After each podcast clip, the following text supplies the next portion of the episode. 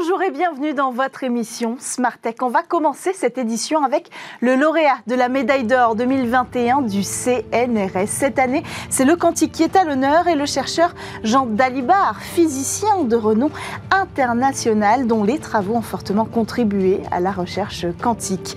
Ensuite, on plonge dans le luxe, dans le secteur du luxe, le secteur de la joaillerie précisément, qui a vu timidement arriver les diamants de synthèse, mais qui aujourd'hui accélèrent leur implantation avec par exemple des maisons qui viennent euh, créer des bijoux éco-responsables. Alors quel est l'avenir du diamant de demain? On va poser la question à nos invités dans le talk en plateau sur Smart Tech. Ensuite, on va plonger dans l'analyse de euh, Mathieu Bourgeois, avocat associé chez Klein qui nous racontera comment, selon lui, le manque d'investissement de certains acteurs euh, dans le numérique a fait la part belle aux GAFAM. Et puis pour conclure, on va aller euh, à la découverte d'une technologie d'intelligence artificielle au service de la radiologie dans votre séquence et demain. Mais tout de suite, c'est l'heure de l'interview dans Smart Tech.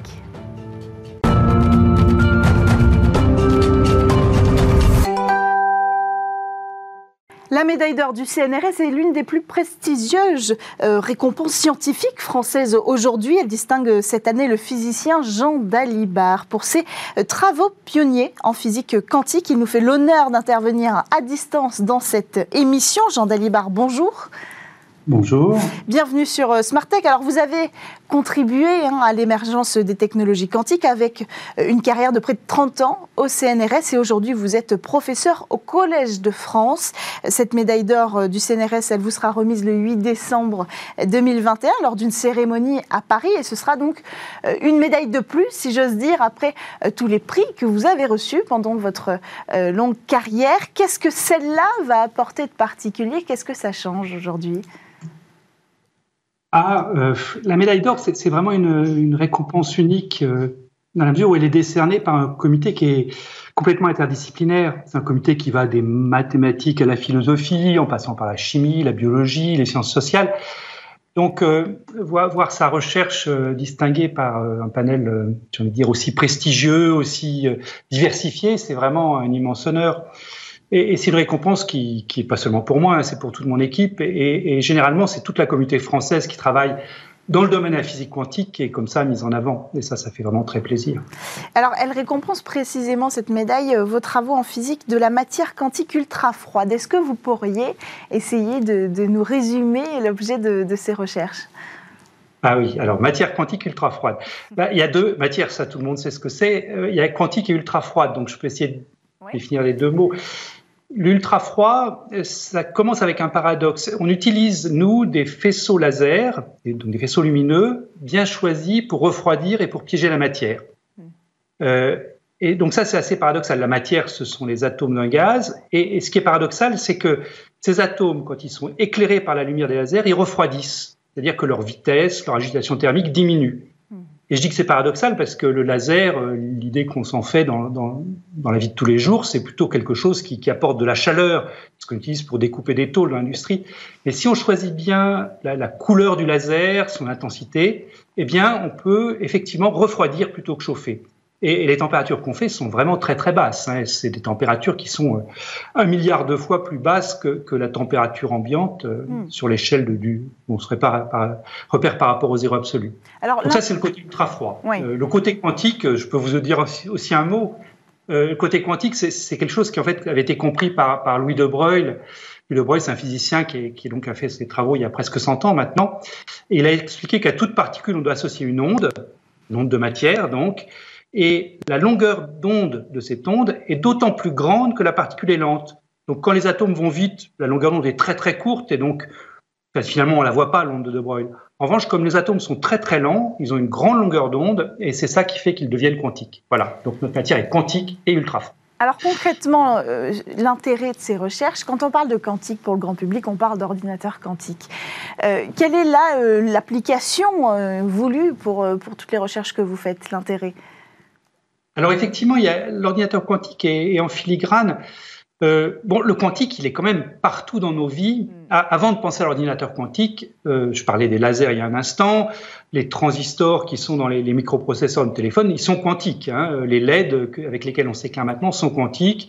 Si vous allez à l'hôpital, l'imagerie par résonance euh, magnétique, l'imagerie médicale, elle est aussi quantique. Donc le quantique, il est déjà à beaucoup d'endroits, mais effectivement, ce qu'on voit apparaître, bon, les travaux que j'ai faits, mais avec beaucoup d'autres, hein, euh, c'est la possibilité de manipuler maintenant des objets individuels. Euh, ce n'était pas le cas dans, les transistors ou dans les, lasers dont, je parlais à l'instant. C'est-à-dire qu'on sait maintenant préparer, une, par exemple, une chaîne d'atomes. Vous avez 10 atomes, euh, les uns à côté des autres, et vous êtes capable de, de changer l'état de l'atome numéro 8 sans toucher à tous les voisins. Donc, c'est cette manipulation individuelle qui permet de traiter de manière quantique l'information et on espère à terme passer à l'ordinateur quantique. Mais ça, c'est encore assez lointain. Hein. Euh, et, pour comprendre comment cet ordinateur quantique fonctionne, eh ben, bon, il faut faire appel encore à un autre principe de la physique quantique, qui est ce qu'on appelle le principe de superposition. Euh, sur lequel je peux, peux, vous dire des mots si vous voulez, mais c'est. Est-ce que, vous pouvez nous raconter peut-être en 30 ans de carrière toutes ces recherches? Vous avez donné quelques exemples d'applications. Qu'est-ce que vos recherches ont permises euh, qui finalement concernent tout le monde aujourd'hui? Alors, le, point de départ, quand on a démarré dans, les années 80, quand on, s'est rendu compte finalement qu'avec de la lumière, on pouvait manipuler des atomes, c'est-à-dire les, faire changer de trajectoire et puis surtout les, refroidir, le point de départ, c'était euh, la métrologie, c'est-à-dire précisément la mesure du temps. Euh, on s'est dit que plus les atomes seraient lents, plus on aurait de temps pour les, étudier, et donc plus précises seront les mesures qu'on fera sur ces atomes. Et faire des mesures précises, c'est intéressant si vous pensez à tout ce qui est donc mesure du temps, puisque le temps qui nous sert dans la vie de tous les jours, celui qui est dans les, satellites GPS qui servent à nous, guider, par exemple, mais qui, le temps qui sert aussi à, à synchroniser les communications, eh bien, c'est un temps qui est défini par des horloges atomiques. Et donc, le fait qu'on sache refroidir l'atome fait qu'on a des, horloges beaucoup plus fiables et, donc ça a beaucoup amélioré tout ce qui est navigation par satellite. Qu'est-ce euh, qu'il reste à, bah, accomplir euh, je, vous coupe pour aller peut-être plutôt du côté du, futur. Qu'est-ce qui reste à accomplir à la recherche euh, scientifique dans le domaine du quantique pour faire tomber les dernières barrières, peut-être, vers un ordinateur quantique viable en France? Euh, oui, alors viable dans le monde entier, parce que c'est les mêmes, les, barrières sont les mêmes pour tout le monde. Euh, donc l'ordinateur quantique, lui, il, utilise donc le principe de superposition auquel je faisais allusion il y a, un instant. Euh, un atome, bah, représentez-le pour simplifier comme un petit aimant qui peut pointer soit vers le haut, soit vers le bas, pour être très simple. Eh bien, classiquement, on dit donc l'aimant pointe soit vers le haut, soit vers le bas. Hein, cet aimant, c'est comme une aiguille d'une boussole. Mais en quantique, eh bien, l'aimant, il peut pointer à la fois vers le haut et vers le bas. C'est-à-dire qu'on peut sépréparer un atome donné tel que son petit aimant pointe à la fois en haut et en bas, simultanément. Et si maintenant vous n'avez pas un atome, mais vous en avez plusieurs côte à côte, chacun pointant à la fois en haut et en bas, et que vous interprétez ces petits aimants donc comme des, zéros quand ils pointent en bas et des 1 quand ils pointent en haut, et vous dites, bah, ça c'est comme un, bit qu'il y a dans un ordinateur, hein, cet élément d'information, eh bien, le fait de pouvoir préparer tous les atomes à la fois dans l'état 0 et 1, euh, ce, et quantique, si vous voulez, je suis dans 0 et dans 1 à la fois, eh bien, ça veut dire que si vous mettez ça comme un registre d'entrée dans votre ordinateur, et qu'ensuite vous avez des portes logiques qui, couplent ces atomes, eh bien, vous allez avoir finalement un ordinateur qui fonctionne avec toutes les, toutes les entrées possibles, tous les 0 et les 1 possibles. Donc l'ordinateur, en quelque sorte, va faire tous les calculs en parallèle. C'est ça l'accélération quantique spectaculaire d'un ordinateur quantique, au moins sur le papier. Et la évidemment, à la fin, le, résultat, c'est un seul résultat, mais, mais, ça peut conduire à une accélération très très spectaculaire. Le problème, c'est de maintenir cette, mm. ce, et être à la fois dans 0 et dans 1. Quand on n'a qu'un atome, ça va, mais si on en veut beaucoup à la fois, c'est très difficile. Et donc, euh, il faut faire des choses plus froides, mieux isolées. Et c'est là-dessus que qu'on travaille et que beaucoup, beaucoup de gens travaillent, à la fois des laboratoires universitaires et des grandes entreprises. Euh, Emmanuel Macron a annoncé un plan quantique euh, en janvier dernier qui réunit à peu près 1,8 milliard d'euros avec un objectif, c'est d'inclure dans la recherche quantique cette passerelle vers l'industrie. Est-ce que vous pensez que c'est la bonne stratégie et ce sera le mot de la fin? Oui, oui, oui. Je, il faut effectivement faire un couplage fort entre, entre laboratoire universitaire et industrie. Je dirais ce couplage, il se fait bien maintenant en France. Hein. Il, y a, vraiment une vingtaine de startups, donc il y a vraiment une volonté, je vois chez nos jeunes, qui, font des thèses dans nos laboratoires, de valoriser directement leurs recherches en créant une startup, éventuellement avec leur directeur de thèse qui est là comme comme pour encadrer. Mais, oui, je pense que, le plan quantique est arrivé à un bon moment et, euh, et, il y a une vraie volonté parmi nos jeunes de le faire. Voilà, donc je suis assez optimiste de ce côté-là. Merci beaucoup. Merci Jean Dalibar, euh, physicien et lauréat, je le rappelle, de la médaille d'or 2021 euh, du CNRS, d'être venu nous présenter vos ambitions et puis votre, votre carrière de renommée autour de la recherche sur la physique quantique. On poursuit quant à nous, car c'est l'heure du talk sur Smartech. Les diamants de synthèse ont bousculé le monde de la joaillerie, de la gémologie, sans pour autant finalement le transformer. Alors, euh, quel avenir pour cette alternative qui se revendique plus écolo et quel avenir pour le diamant obligé aujourd'hui de se réinventer hein, pour résister euh, à ces euh, nouveaux usages? Alors, on va poser la question à nos invités. Avec nous, Manuel Malène, président cofondateur de Courbet. Bonjour, bienvenue sur le plateau. Courbet, c'est une maison écologique de la place Vendôme pour une joaillerie alternative plus responsable. Avec nous également Henri Foucault, président et cofondateur d'Aptic Média. Bonjour. bienvenue euh, sur le plateau. Aptic Média qui est un cabinet de communication innovant dédié euh, aujourd'hui à la joaillerie de luxe en particulier. Alors ma première question pour euh, tous les deux, c'est celle-ci. Le diamant de synthèse, il a fait son apparition dès les années 2000. Le premier était a été créé en 54. 20 ans plus tard, on vend toujours des diamants naturels issus des mines. Pourquoi? Oh, pourquoi? Parce que parce que c'est euh, ça fait effectivement très très longtemps qu'on parle du, diamant de mine, euh, mais on en oublie effectivement les côtés peut-être un peu un peu sombres. Mhm. il y a certains films qui l'ont montré comme Blood Diamond, etc. Et puis on, a cette alternative finalement. Elle arrive effectivement dans les années 2000, ce diamant de laboratoire, mhm. mais euh, mais en fait on arrive à faire des beaux gros diamants depuis maintenant 7-8 ans seulement. Donc c'est finalement assez, assez récent. Hmm. Et donc après, la difficulté, c'est euh, les, marques existantes ont des difficultés à faire cohabiter les deux. Parce que s'il y a un diamant écolo, hmm. l'autre ne l'est pas, évidemment. Donc ça, c'est compliqué. Donc il faut des nouvelles marques pour venir sur ce marché-là. On en fait partie. Vous pensez aussi que ce qui explique ce, ces 20 ans, hein, on peut le dire, ces 20 ans euh, de temps d'arrivée, d'installation de, euh, de ce nouveau système de création de diamants de synthèse, c'est parce que c'était pas assez qualitatif par rapport à ce qui existe aujourd'hui, pas assez impressionnant peut-être non, je pense pas. Je pense qu'une technologie met du temps à s'installer, à se, à se peaufiner, entre guillemets. Puis il y a aussi des éléments culturels. Il y a le fameux slogan publicitaire Le diamant est éternel. Donc il y a toute une imagerie derrière la préciosité du diamant euh, qui, euh, qui quelque part, doit aussi euh, s'effacer dans la culture collective. Oui, mais précisément, 20 ans, c'est une éternité quand même. C'est une génération. Dans le domaine de l'innovation, en tout cas. Euh, qu'est-ce qui différencie, peut-être qu'on peut rappeler ça euh, aux personnes qui nous regardent, le diamant du diamant de synthèse? Comment on fabrique un diamant de synthèse d'abord? Alors, finalement, on ne fait. C'est le génie humain qui reproduit la magie de la nature. Tout simplement. Mhm. On remet le carbone dans le même état qu'il y a des millions d'années sous Terre, c'est-à-dire sous haute pression, haute température, et magie de la nature, il se cristallise de la même manière. Mm. Donc c'est un vrai diamant.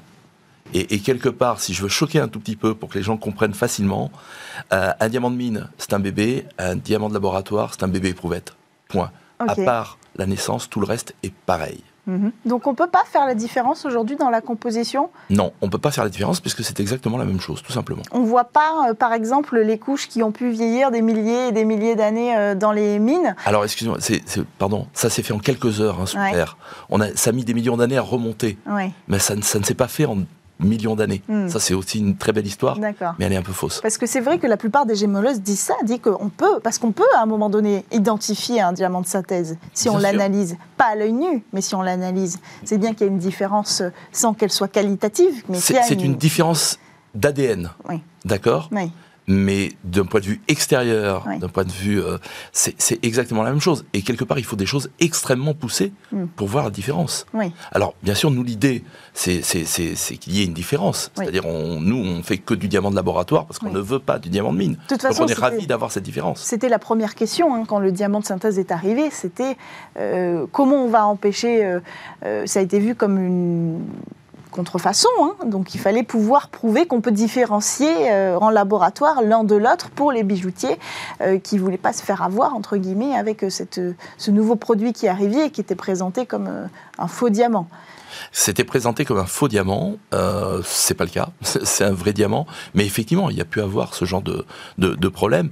Nous, en l'occurrence, c'est plutôt le contraire. On veut absolument pas de diamant de mine mm. chez nous parce que le désastre écologique que représente une mine de mm. diamant est juste incroyable. Allez sur Internet, tapez mine de diamant image et vous verrez. Mais alors, on comprend euh, que le procédé de création du diamant de synthèse est moins polluant et plus responsable, dans tous les cas, que d'aller chercher dans les mines euh, ces diamants-là. Mais est-ce que pour autant, on peut appeler ça un procédé écolo? Bah, Alors, il faut beaucoup d'énergie. Ça, c'est clair. Pour créer du diamant, il faut beaucoup d'énergie. Oui. À partir du moment où l'énergie est verte, dites-moi où est le problème. L'énergie est verte quand on fait un diamant bah, ça dépend, en, haute pression, haute température bah, Ça dépend qu'il fait. Ça dépend qu'il fait. Par exemple, aux États-Unis, il y a énormément de solaire. Euh, nous, en Russie, là où on fait, euh, euh, c'est adossé à une centrale hydroélectrique. D'accord. À partir de ce moment-là, ça ne pose aucun problème. Hmm. Mais quand bien même ça serait fait, j'ai envie de dire, avec de l'énergie moins propre, hmm. ça resterait de toute façon tellement plus écolo que le diamant de mine que la, enfin, la question se pose pas. Quoi. Mais la, question se pose dans l'appellation. Est-ce que vous pensez peut-être aussi d'un point de vue communication, ça, peut être intéressant, qu'on peut appeler ça un diamant écologique parce qu'il l'est plus? Je pense qu'il y, a plusieurs euh, critères qui font qu'il l'est plus. D'abord parce qu'effectivement, il n'y a pas d'extraction, il n'y a pas tout le côté euh, que saluait euh, mhm. Manuel Malène, qui n'est pas très glorieux, évidemment. Mais il y a aussi le fait que, comme il est industriel, il va être produit à la demande, en fait. Et donc rien que cet aspect-là hmm. va permettre une localisation au plus près du lieu de vente et d'utilisation et va aussi permettre de ne pas avoir de stock et, entre guillemets de surconsommation hmm. d'énergie diverses, humaines, euh, électriques euh, et ainsi de suite pour l'extraire. Donc rien que par ces aspects-là, il est beaucoup plus écologique, bien entendu. Quand vous, vous dites euh, maison euh, responsable, qu'est-ce que ça veut dire? Qu'est-ce que ça englobe? Ah, Ça englobe tout, c'est-à-dire que nous, par exemple, l'or mm. provient de ce qu'on appelle les mines urbaines, c'est-à-dire des téléphones portables, des cartes graphiques, des ordinateurs. D'accord, c'est de l'or euh, recyclé? Toujours. Il y a plus d'or au-dessus de la Terre qu'en dessous de la Terre, autant, l'utiliser. Nos écrins, ça va être du cuir recyclé, c'est teinté bio, c'est plié en origami, il n'y a pas de colle. Mhm. Voilà, euh, l'intégralité de notre mobilier, on a été le chercher dans du recyclage. Mhm. Euh, voilà, après notre mode de gouvernance, après moi je suis, on est associé 50-50 avec Marianne euh, Meister qui est la designeuse. Enfin voilà, donc tout, tous les aspects. de Courbet. Oui, c'est un état d'esprit un peu start-up, c'est euh, évident. et, et, effectivement, en plus avec un côté très techno, parce que finalement, c'est la techno qui nous a permis mhm. d'être écologique. C'est la techno qui nous permet de créer ces diamants-là, de recycler cet or.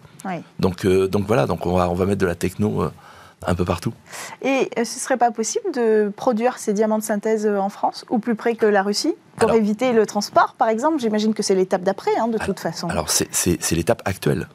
C'est-à-dire le but du jeu, effectivement, c'était d'avoir des diamants français, puisque autant on va dire l'horlogerie est suisse, autant la joaillerie, mhm. elle est française. Et notre idée dès le départ, c'était d'avoir des diamants français.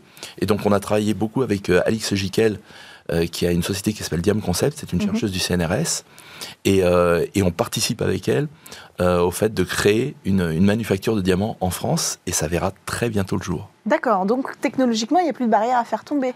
Alors technologiquement, c'est très très compliqué. Hein. Parce qu'en fait, ce qui est très compliqué, c'est de faire du beau diamant. Hein. Quand on fait du diamant en laboratoire, ça peut être très très beau, mais très vilain également.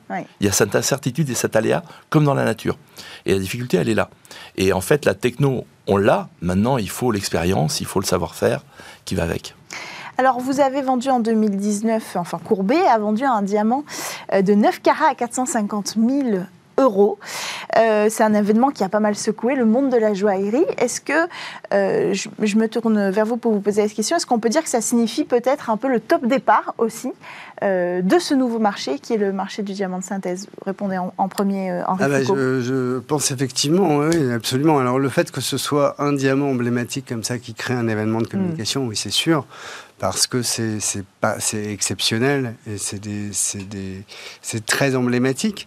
Après, il y a une, je crois que ce qui crée aussi le le marché, entre guillemets, c'est toute cette logique de digitalisation. Finalement, à un moment donné, il faut le diamant existe depuis des siècles et des siècles, hein. mais à un moment donné, comme le monde se transforme et devient digital, l'existence de communication, entre guillemets, doit aussi passer par le digital. Hmm. Et le diamant est un objet très particulier puisque son éclat vient du fait qu'il reflète absolument toute la lumière et que ce qui est beau, c'est de voir cette lumière se refléter sur les différentes faces de, de, la pierre. Et donc, il faut traduire ça de manière digitale. Et en fait, c'est là aussi, il faut que ce soit possible, il faut que ce soit beau. Alors, c'est le drame des photographes que de représenter un diamant, parce que bah, c'est plat, en fait, mhm. finalement, sur une photo. Donc, il faut le rendre vivant. Et nous, chez Aptic Media, on fait de la 3D interactive, donc on voit l'objet exister, en fait, et on le fait bouger pour voir la lumière traverser euh, ou ne pas traverser justement ces différents éclats pour le rendre vivant. Hmm. Et donc, à un moment donné, il fallait aussi rendre cette communication qui s'adapte aux médias digitaux, qui sont les premiers médias aujourd'hui. C'est comme ça qu'on a le premier contact avec un produit. Et, donc, ça ne peut exister aussi, ça peut exister à travers des marques comme, comme Courbet, qui naissent et existent aussi à travers ces médias, hmm. de manière différente. Donc le diamant de demain, il doit être digital, forcément. Ah oui, oui, c'est euh, évident, parce que comme, comme, le dit Henri, on, notre, moyen de communication, c'est essentiellement Internet. Hmm. Et c'est vrai que la difficulté, c'est euh, le diamant, c'est le Graal de la 3D. C'est ça, c'est ça. C'est le Graal. Et en fait, nous, quand on a travaillé, on a travaillé donc avec, avec Aptic Media sur le sujet, notre première condition, c'était de dire, il faut que le rendu soit incroyable. Hmm. Parce qu'un diamant, c'est tellement particulier. C'est très sacralisé aussi la démarche d'aller acheter un diamant. Et donc, on fait tomber des barrières, là, on change complètement les usages. Est-ce que les, consommateurs sont prêts pour ça? Je, crois que le, diamant euh, est, probablement est sur des bijoux qui sont infiniment personnels et, donc infiniment personnalisés finalement. Oui. Donc il y a aussi une question à travers cette personnalisation et c'est vrai que la digitalisation permet aussi une expérience de co-création et donc mm. de personnalisation extrême qui était plus difficile avant ou qui se faisait de manière physique dans les boutiques. Mais maintenant, elle est tout à fait réalisable directement en ligne avec son téléphone euh, et à travers des interfaces assez poussées. Oui, vous avez choisi Jusqu'à l'essai virtuel, etc. Oui, on a, choisi, on, a, choisi cette solution parce que justement, ça permettait de faire cette collaboration avec le client. cette interaction. Et donc c'est lui qui allait d'abord modeler ce qu'il voulait. Après, on, arrivait, on pouvait changer quelques détails. Mais, euh, mais c'était assez fantastique de voir les gens jouer avec ça et de pouvoir imaginer des choses. Hmm. Et effectivement, le rendu que l'on a, qui est juste incroyable, il faut être honnête, euh, et rendre hommage aux équipes d'Aptic parce que ça a, été, ça a été incroyablement difficile à faire, mais fait qu'aujourd'hui, ils ont l'impression que le produit est là, alors qu'il hmm. est en 3D, hein, soyons clairs. Mais voilà, ils se sont amusés à le faire. Vous avez créé quand euh, Courbet? En 2018. D'accord, donc première vente, euh, notable, on va dire, en tout cas, qui a fait beaucoup parler d'elle en 2019, euh, ce diamant à 450 000 euros. Est-ce que euh, on, peut imaginer que les prix, communément, il y a une différence environ, en fonction de la personne à qui on demande, de 20% entre le diamant de synthèse et le diamant naturel sur les prix? Mhm. Est-ce que ces prix-là, ils vont être voués à se rééquilibrer à un moment donné? Avec le diamant de, de, oui. sincèrement, je ne sais pas. En, fait, la différence c'est trois fois plus cher de produire un diamant en laboratoire que de l'extraire de la mine. D'accord? Mais j'ai moins d'intermédiaires. J'ai un circuit court qui fait que je suis en direct avec le laboratoire. C'est là où sont les gains. Mm. Parce que c'est là où on va chercher tout ça.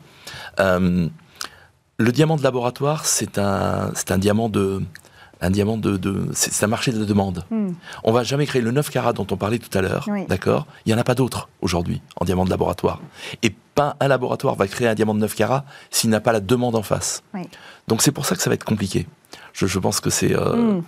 Effectivement, vous, pensez aussi à Henri Foucault que qu'il va falloir passer un cap psychologique aussi pour, euh, pour déverrouiller ces, ces prix-là et pour, pour que s'installe euh, euh, moi, moi, crédibilité de, de Je pense que, comme le soulignait Emmanuel, effectivement, moi, je pense qu'on va vraiment être sur un marché à la demande. C'est-à-dire que à terme, je pense que, alors, je fais, des projections, mais on pourra dessiner son diamant, peut-être. Oui. Donc, il sera infiniment personnalisé, puisque derrière, il sera fabriqué à la demande, comme on disait. Donc, ça ouvre des, des perspectives qui sont extrêmement intéressantes. Oui, mais ça restera avec un coût assez important, la partie personnalisation. Il y aura quand même un marché euh, un petit peu plus grand public en termes de prix sur le marché du diamant de synthèse. ce, que, ce, que, disait Manuel euh, me semble très juste. En fait, c'est dans la chaîne de valeur que les mm. choses changent. L'innovation, elle vient de là aussi. Elle vient du produit, bien sûr, mais elle vient aussi de la façon dont le produit est amené sur le marché, commercialisé, et ainsi mm. de suite. Et du coup, euh, comme Courbet est une société qui est très digitalisée, donc euh, recrute ses clients de manière digitale principalement, avec assez peu de points de vente ou de points de contact aujourd'hui, mm. c'est évidemment une chaîne de coûts qui est très différente et qui bénéficie aux consommateurs au final. Donc l'innovation, elle est partout et elle crée quelque part un avantage compétitif ou en tout cas une compétition qui est suffisante hmm. pour que les choses s'équilibrent. Oui, finalement, il ne faut peut-être pas aller chercher forcément sur le terrain des bijoutiers euh, déjà existants, mais plutôt créer de l'innovation en plus du produit innovant que vous proposez. C'est ça que vous dites. Exactement. Il y a aussi de nouveaux consommateurs, très clairement. Hein. On voit que les nouvelles générations, euh, que ce soit en Europe ou en Chine, où c'est encore plus marquant, qui ont des points d'attention différents et des points d'accès aux produits qui sont aussi très différenciés. Hmm. Donc euh, ça, ouvre, ça ouvre des perspectives pour des nouveaux entrants très importantes. Oui. Euh, si on va voir euh, les autres acteurs qui commencent à émerger, parce qu'il n'y a pas que Courbet qui fait du diamant de synthèse euh, aujourd'hui, est-ce qu'il y a des pays à, l'international qui sont plus rapides que d'autres à, laisser la place sur leur marché à, ce bijou? Les États-Unis. Oui. Les États-Unis, clairement, alors j'ai envie de dire, ils ont ce côté pragmatique. C'est la même chose, c'est écologique, c'est un mm. peu moins cher, j'y vais, je ne me pose pas 10 000 questions. Euh, donc il y a ce côté-là. Puis aux États-Unis, la législation est un peu différente et on appelle ça diamant de laboratoire ah. ou man-made diamond ou ah, euh, cultured diamond. Euh, parce que le terme synthèse, il est faux. Il n'y a aucune synthèse dans la fabrication d'un diamant. Hmm. C'est deux synthèses. Alors c'est deux synthèses, mais, mais, il n'y a. Enfin voilà, quand je dis deux synthèses à un client, je lui mens. Il n'y a pas de synthèse. Donc mm. moi, je veux qu'on ait une, appellation différente. Mais le fait d'amener des, éléments pour créer un objet, ça ne. Il y a un seul élément, c'est le carbone. Mm. C'est le seul élément. Un, glaçon, c'est pas de l'eau de synthèse. Euh, donc, euh, donc quelque part, j'ai envie de dire. Donc voilà. Et quelque part, ce terme-là, diamant de synthèse, il est, euh, il est un peu rébarbatif. Mm. Il est trompeur. donc il faudrait changer la législation pour aller aussi vite que les États-Unis, par exemple. Exactement. Surtout qu'on n'a on pas de mine de diamants en France. On n'est pas en train de défendre un prix carré. Il n'y a pas de mine. Mais c'est peut-être la place Vendôme qui fait pression Peut-être. Peut-être, certainement même. Parce qu'il y a forcément, il y a culturellement euh, en France euh, un enjeu important autour de la, autour de la joaillerie. Donc euh, ça, n'aide pas à faire tomber les barrières. Aux États-Unis, la culture n'est pas la même. La culture n'est pas la même, mais à côté de ça, on, est le, on va être le dernier pays à l'appeler comme ça. Donc il faut peut-être se mettre à la page. Mhm. Alors la prochaine étape, si je comprends bien, c'est trouver comment les fabriquer en France. Enfin peut-être pas trouver comment, mais le faire, a priori. Euh, quelle, barrière resterait-il à faire tomber, peut-être d'un point de vue euh, des consommateurs, pour euh, peut-être remplacer à terme, est-ce que c'est l'idée aussi, remplacer à terme tous les diamants naturels pour des diamants de synthèse, et ne plus aller chercher de diamants naturels et simplement les faire, laisser ce marché tourner, parce qu'on ne pourra pas les faire disparaître? Moi, je pense qu'il y en a, il y en a, il y en a plus vraiment. Peut-être que l'enjeu aujourd'hui, c'est un enjeu de communication, comme le disait Emmanuel. Donc, la notion d'appellation est, absolument clé. Euh, ensuite, je pense aussi qu'il y, a y a des évolutions fortes dans la façon de créer finalement tous ces bijoux. En fait. Euh, Courbet est très euh, inventif et efficace en mm. termes de de, de, construction de nouvelles collections, etc. Parce qu'elle a aussi digitalisé sa création. Donc c'est toute une chaîne qui fonctionne en fait beaucoup plus vite, donc qui permet d'avoir du time to market et qui permet aussi une créativité mm. différente. Donc quelque part, ça, ça, le consommateur va le reconnaître aussi cet aspect-là. Un dernier mot peut-être sur la traçabilité, ce sera le mot de la fin. Il y a des solutions qui, qui naissent aujourd'hui comme la blockchain. Est-ce que c'est important cette traçabilité pour les consommateurs? C'est évidemment. Évidemment, à partir du moment où on dit on est un diamant écologique, on est une marque écologique, il mm. faut qu'on aille au bout de, de, la chaîne. Et nous, on utilise la blockchain, hein, d'ailleurs, à ce propos. Alors, on a rajouté dans la blockchain de l'assurance aussi, des petits services. Donc, voilà. Donc, euh, mais, mais oui, la traçabilité, la transparence, c'est juste une évidence. Pour le diamant de demain. Merci à tous les deux, Manuel euh, Malène, président cofondateur de Courbet, d'être venu sur le plateau. Merci à vous, Henri Foucault, président euh, et cofondateur d'Aptic Media, euh, également d'être venu sur notre plateau. Tout de suite, c'est la publicité et ensuite on enchaîne avec votre rendez-vous.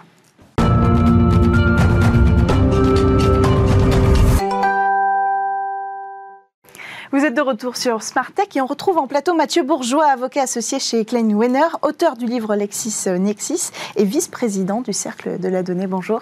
Bonjour Cécilia. Bienvenue sur le plateau. Alors, euh, pour votre rendez-vous dédié aujourd'hui à l'investissement dans le numérique, euh, vous avez décidé dans le cadre d'abord d'une étude du Cercle de la Donnée qui sera consacrée à la souveraineté euh, numérique qui apparaîtra à fin de l'été. Vous, avez décidé de revenir un petit peu sur ce sujet-là. En fait, vous allez revenir sur la domination précisément économique des géants du numérique que représentent les GAFA, mais surtout des dangers d'une telle domination et vous pointez du doigt euh, comme cause de cette situation la faiblesse d'investissement dans le numérique, c'est-à-dire? Oui, bonjour à tous. Alors, le...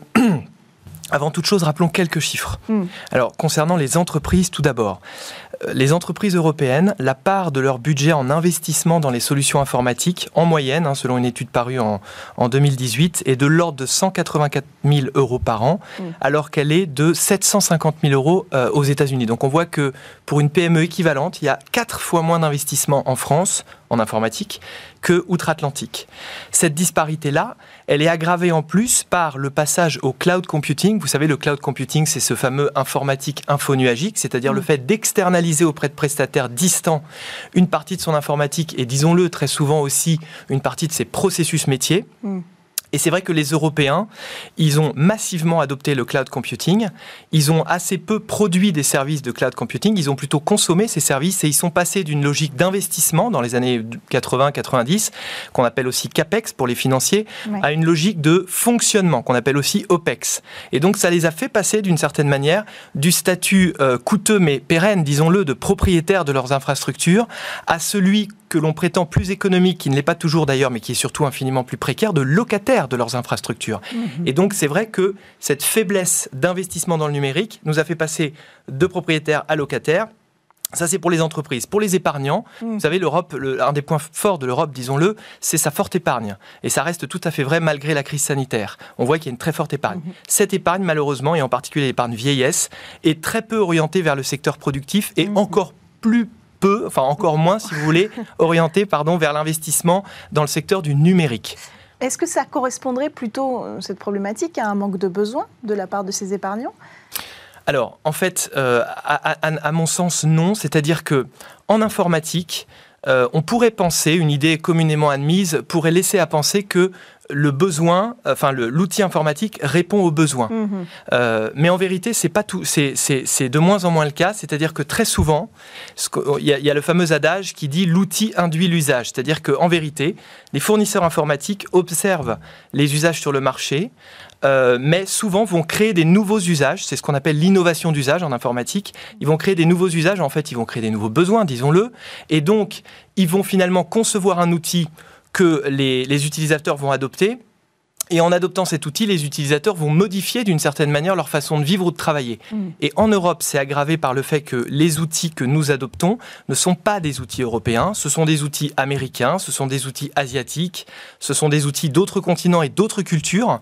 Et donc, ça change notre façon de travailler. Et on voit bien d'ailleurs, à mon avis, il y a un lien de cause à effet entre l'épuisement au travail, le burn-out, mm. entre l'excitation sur les réseaux sociaux et euh, l'escalade un petit peu, on le voit bien malheureusement, euh, vers la haine dans certains cas, et le fait que les Européens ne sont pas maîtres des outils qu'ils utilisent. Parce que mm. ces outils, en fait, ne sont pas européens culturellement. Oui.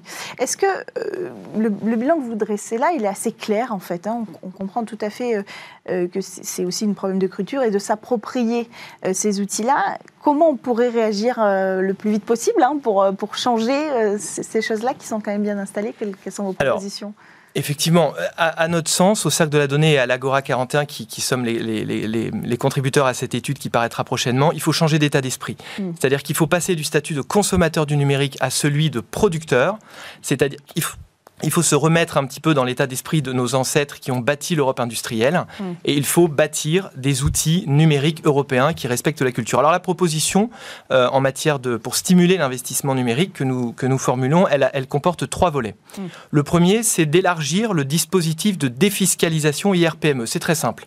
En fait, ce dispositif permet à n'importe quelle personne, vous, moi, euh, de tout à chacun, euh, d'investir dans une PME et de bénéficier d'une économie d'impôt. D'accord? Mm. Cette économie initialement, elle était de 18%.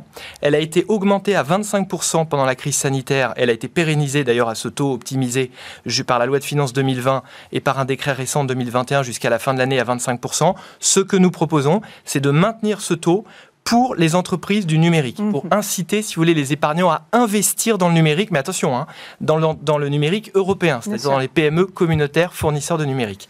Deuxième volet, assouplir le dispositif de crédit impôt recherche. Alors, c'est un dispositif qui est connu. Euh, vous savez, ça permet à une entreprise d'embaucher, par exemple, quelqu'un qui va faire de la recherche et développement et de passer une partie des charges en économie, euh, enfin, en, fait, en déduction de son impôt sur les, sur les sociétés.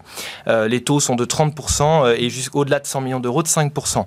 Malheureusement, ce dispositif qui est censé être très efficace pour promouvoir l'innovation ne l'est pas bien, ne l'est pas, ne l'est pas assez efficace dans, dans le numérique parce que dans le numérique, ça n'est pas toujours des innovations, euh, ça, ne correspond pas toujours à des innovations euh, de, nouveaux produits ou services, c'est parfois des innovations d'usage, c'est-à-dire que c'est un produit qui va finalement euh, comporter des nouvelles fonctionnalités ou être utilisé d'une nouvelle manière. Hmm. Et d'ailleurs, le guide qui est sur le site du ministère, hein, que j'ai reconsulté à nouveau, le dit très clairement en matière informatique, il, est, il est assez délicat de, faire entrer les dépenses informatiques dans le CIR. Alors ce que nous proposons, nous, dans le cadre de l'étude dont vous venez de parler, c'est d'assouplir euh, ce dispositif pour le numérique et mhm. d'élargir le périmètre des dépenses éligibles, par exemple en intégrant l'innovation au sens large, telles que les dépenses marketing, design, qui très souvent, dans le numérique, sont décisives.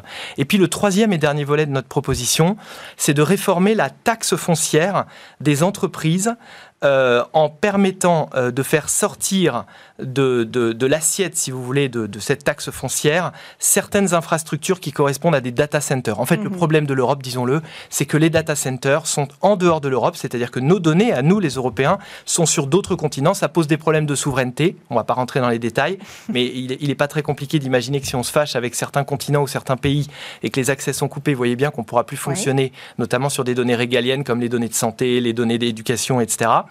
Et donc, il faut favoriser la réimplantation en Europe. Par contre, il est clair aussi que les data centers sont une menace pour l'environnement. Hmm. Donc, il faudra euh, instaurer, enfin, il faudra, comment dire, assortir cette mesure d'une dimension écologique et imposer que ces data centers répondent à des hautes normes euh, environnementales. Merci beaucoup Mathieu Bourgeois, avocat associé chez Klein Wenner, d'être euh, venu nous présenter ces bonnes résolutions, hein, si j'ose dire, euh, pour favoriser l'investissement dans le numérique en France et en Europe euh, particulièrement. On poursuit quant à nous avec notre séquence et demain.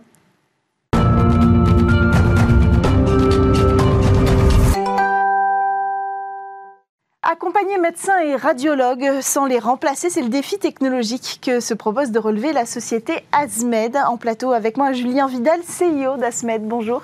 Bonjour. Bienvenue sur euh, le plateau. Alors, quel est l'objectif euh, précisément et la solution que vous proposez hein, pour, euh, pour y arriver chez Azmed? L'objectif chez Azmed, c'est de développer des logiciels basés sur l'intelligence artificielle mhm. pour déceler des pathologies visibles sur des images médicales.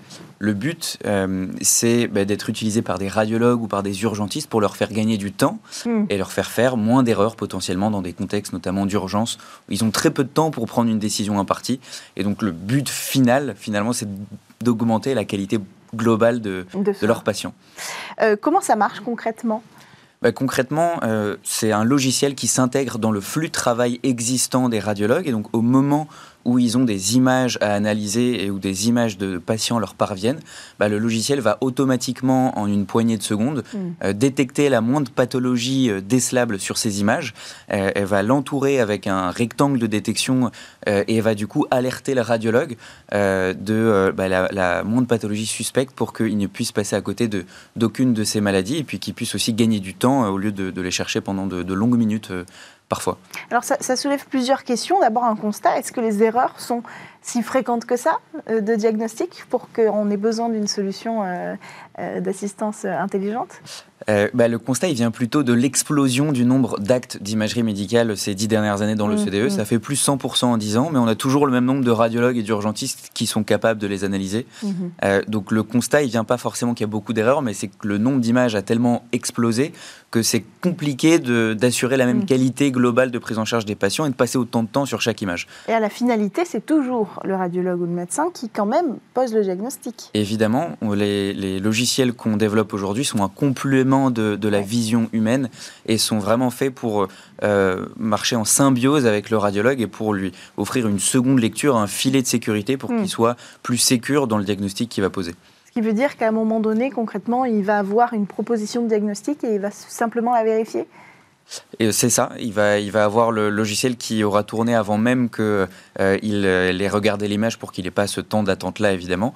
Euh, et, il aura ensuite, bah, évidemment, la liberté de confirmer la décision du logiciel ou au contraire de modifier, mhm. d'infirmer et de, et de, poser son propre diagnostic. Et en général, ce qu'on remarque, c'est que plus un utilisateur, plus un radiologue va utiliser ce genre de solution, et plus bah, il va savoir travailler avec, il va comprendre comment fonctionne le logiciel D'accord. Donc, là, c'est sur l'usage au radiologue de comprendre la façon de penser finalement de l'intelligence artificielle. Bah, justement, l'intelligence artificielle ne pense pas et on a mhm. parfois tendance à poser des raisonnements humains sur un algorithme.